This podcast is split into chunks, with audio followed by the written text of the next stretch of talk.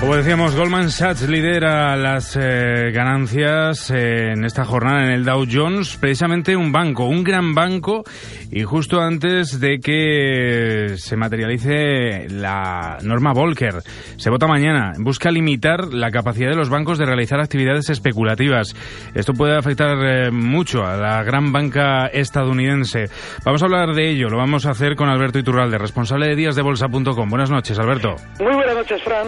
Bueno, como decíamos, eh, curioso, ¿no? Curioso que mañana se apruebe posiblemente una norma que pueda hacer mucho daño al sistema financiero estadounidense y sea Goldman Sachs la que la que lidera las eh, ganancias hoy en el Dow Jones. Que es el demonio en el mercado, es decir, eh, a la hora de a la hora de ver una mano que manipula que mueve, que aconseja en interés y todo lo que nos podamos imaginar, tenemos a Goldman Sachs detrás.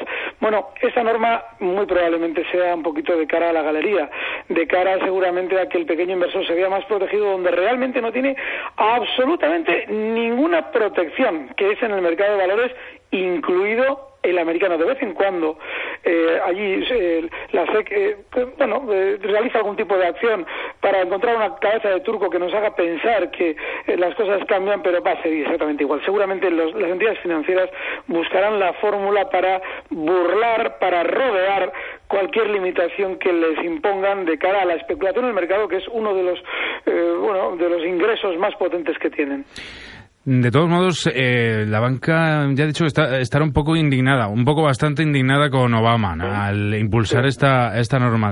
También de cara a la galería, Fran. Claro, dice, pero les están diciendo al fin y al cabo lo que hacer con sus fondos propios, ¿no? Con sus, eh, con sus productos financieros. Esto, esto eh, dicen que es uno de los grandes cambios regulatorios de los últimos años. Claro, es que hasta ahora ha sido tan bestial el poder que han tenido los bancos sobre el mercado. Tú piensas una cosa, es que hay un detalle que no tenemos nunca en cuenta.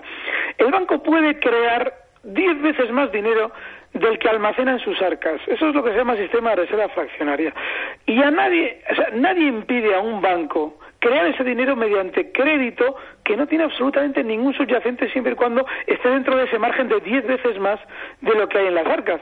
Con lo cual, un banco hace lo que quiere. Cualquier límite que le pongan a un banco, en principio, parece poco comparado con lo mucho que están haciendo y de lo que se están quejando. Es de que ya no pueden hacer lo que les da la gana, pero no que no puedan hacer mucho, que seguirán haciendo mucho. Eso es lo triste. Tienen tanto poder que este poquito que les quita todavía les duele.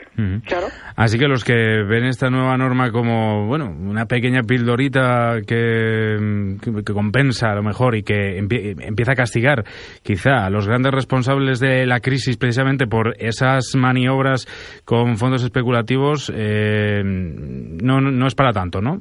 No, para nada. De hecho, es, para ellos es parte del guion. El levantar la voz, el quejarse, el decir, bueno, esto no es eh, algo, el mercado libre, bueno, todo lo que nos contarán. Porque, en cierto modo, lógicamente, con eso consiguen que no se les apriete más las tuercas, que es lo que se debería hacer. De manera que, bueno, la banca, el mercado no va a cambiar en absoluto, se va a seguir moviendo con los mismos volúmenes, con las mismas trampas, con los mismos operadores. Y, bueno, pues sí, efectivamente, el pequeño inversor tendrá seguramente la sensación, falsa sensación, de que está protegido por algo que en realidad no le protege en absoluto.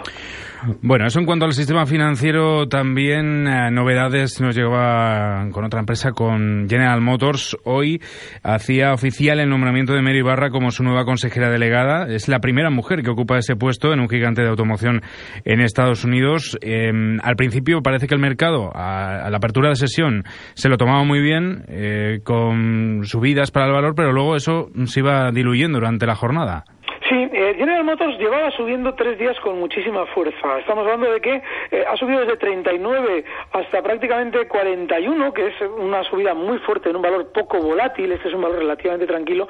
En dos sesiones es muchísimo. Bueno, pues eh, lo que en cierto modo está demostrando el recorte que ha hecho hoy es un poquito la, la, consecuencia de la gran sobrecompra y no es algo especialmente bueno negativo. De hecho, incluso este cierre en mínimos que ha hecho en esa zona 40 con 46 que está haciendo ahora mismo, bueno, pues lo que implica es que eh, seguramente todavía tenga un poquito más de recorte hasta esa zona 39.50 para continuar subiendo. Es un valor que está muy bien, ¿eh? de manera que en principio la noticia que nos puedan dar, que lógicamente eh, es, triste que tengamos que celebrar eso a estas alturas, ¿no? Es decir, que una mujer entre en este Consejo de Administración, pero bueno, eh, en ese sentido, bueno, pues seguramente el valor continuará subiendo. Hoy cerraba en los 40 con 40 dólares, un 1,22% abajo General Motors.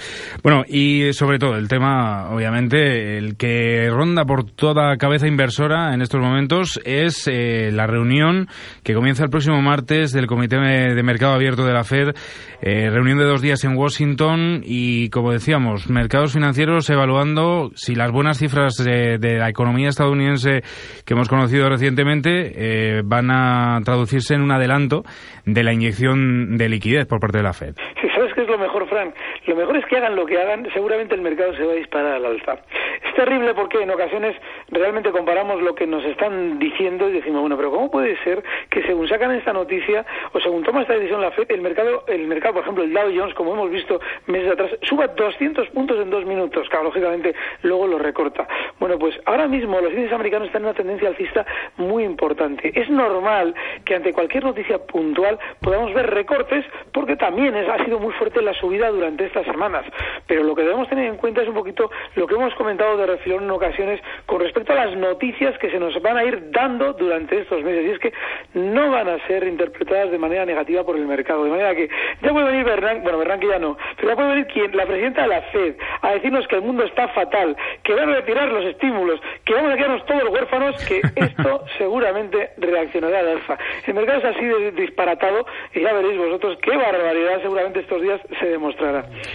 Bueno, pues estaremos muy pendientes próxima semana y también de cómo se va desarrollando y, sobre todo pendientes, como hemos estado esta semana también, de los discursos de las distintas reservas federales eh, que, bueno, no terminan de, concretar muy bien cómo va a ser esa retirada de estímulos progresiva. Claro, porque no nos quieren dar miedo, no quieren eh, generar, después de unas grandes subidas que hemos visto en todos los índices del mercado, no quieren generar una causa para que nosotros salgamos, con lo cual a la hora de estímulos se queda todo en vaguedades, nos van preparando, nos van dando un poquito de cera para dentro de 15 días decirnos que van a retirar tal o cual estímulo, cuando en realidad ya estamos inmunizados, porque llevamos oyendo hablar de ello meses, con lo cual, bueno, pues en el mercado seguramente, bueno, pues no va a tener repercusión. Lo más lógico es que caigamos de aquí a unos meses, pero no va a tener esas noticias una implicación directa en el mercado.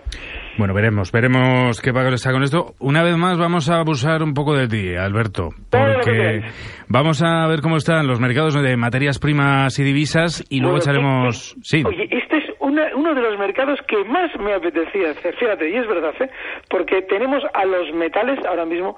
Eh, ¿Puedo empezar con ello, Fran? ¿Me dejas? Eh, sí, vamos a ver primero, en primer lugar, cómo están cotizando en estos momentos y enseguida veo que tiene un entusiasmo con las materias primas impresionante, así que vamos con ello.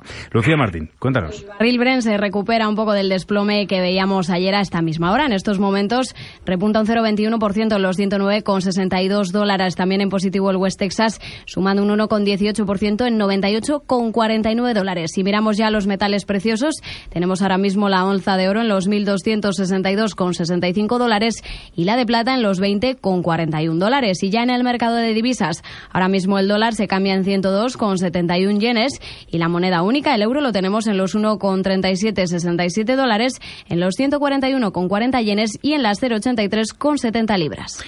Pues así están los mercados en estos momentos. Ahora sí, Alberto, cuéntanos, ¿qué, ¿qué ves de interesante en las materias primas? Sí, sí, sí, fíjate, durante estas semanas hemos tenido caídas fortísimas en dos de los grandes, eh, dos de las grandes materias primas mundiales, tanto el oro como el petróleo. Bueno, pues los dos ahora mismo para especuladores de corto plazo están ofreciendo oportunidades del lado largo, es decir, de compras clarísimas. En el caso del oro, hoy justo está eh, terminando una figura de vuelta al alza en esos 1.262 dólares de la onza que le va a proyectar eh, probablemente durante estos días hasta la zona 1.300. De manera que especuladores del oro con un stop claro en los 1.250 hay una operación fabulosa para hacer en el lado alcista. El, caso del petróleo es muy similar, está en esos 98,48. Pero bueno, es que ahora mismo el, objetivo alcista en el, crudo ronda la zona 101 eh, con 10, cosas así, y es un movimiento tremendamente sencillo de aprovechar con un stop, eso sí, inexcusable, en los 97 dólares. De manera que ahora mismo si hay un mercado caliente en el que podemos hacer algo, ese es justo de las materias primas y además de la mano de los dos reyes de las materias primas, el petróleo y el oro. Pues siempre con cuidado en las operaciones a corto plazo, hacerlas con un Eso poquito es muy importante. El tema del corto plazo, lo del tema de stops, si no vamos a ser absolutamente disciplinados, no hay que tocar ese corto plazo. Pero ahora mismo en materias, sobre todo el especulador de, materias es eh, de corto plazo y bueno, eso lo tiene ya todo bien aprendido a la hora de aplicar un stop. Bueno, eh, hemos hablado de Wall Street, de materias primas. Eh, también nos queda, como siempre, eh, los mercados asiáticos abren en apenas dos horas. ¿Y qué podemos esperar de esta jornada? Bueno, pues están apuntando una, una, apertura bajista. El Nikkei está ahora mismo en 15.500 puntos, bajando 90 puntos sobre el cierre de la mañana. El Hansen está en 23.684, un recorte de 82 puntos en el futuro. El ASX 200 australiano, atentos porque este tiene una caída fortísima, son 36 puntos sobre 5.111, donde cotiza ahora mismo, es más de un 1,3%. El índice de Shanghai está prácticamente plano, es un punto negativo en los 2.462. De manera que seguramente en la, en la apertura japonesa vamos a ver recortes, están un poquito más volátiles estos días es algo importante que vayan tomando volatilidad si se quieren girar a la baja, pero en principio, sobre todo ahora mismo, cautela porque ellos quieren hacer su recorte. Mm. Y como siempre, un valor al eh, que tengamos que prestar atención en esta jornada. Vale, hoy vamos a repetir el valor de ayer y vais a ver por qué. Ayer comentábamos que Yahoo Japan estaba especialmente fuerte. Planteábamos una estrategia que ha salido redonda. Bueno, pues eh, pasa una cosa. Además de haber salido bien esa estrategia, Yahoo está marcando, hoy marcaba esta mañana, un cierre en máximos prácticamente de la sesión, en 559 yenes. Hay que recordar que este valor viene a mover al cabo del día una media de unos 10 millones de títulos, 10, hasta 15 millones de títulos podemos verle mover sin demasiadas dificultades bueno, pues es un valor de una mediana alta capitalización, ¿vale? Entonces, con ese cierre en 559, lo que nos quiere decir es que probablemente se vaya a dirigir durante las próximas horas hasta la zona 580. Es un valor muy volátil, de manera que, ojo, porque vamos a decir el stop que debe estar inexcusablemente en los 545 yenes. Y siempre que entremos compradores donde está ahora mismo en 559, o bien, esperemos un recortito a esa zona 545 donde tenemos el stop, nuestro objetivo alcista sería 580. Yahoo Japan, la recomendación de Alberto Iturralde, de díasdebolsa.com. Una vez más, muchas gracias y hasta mañana.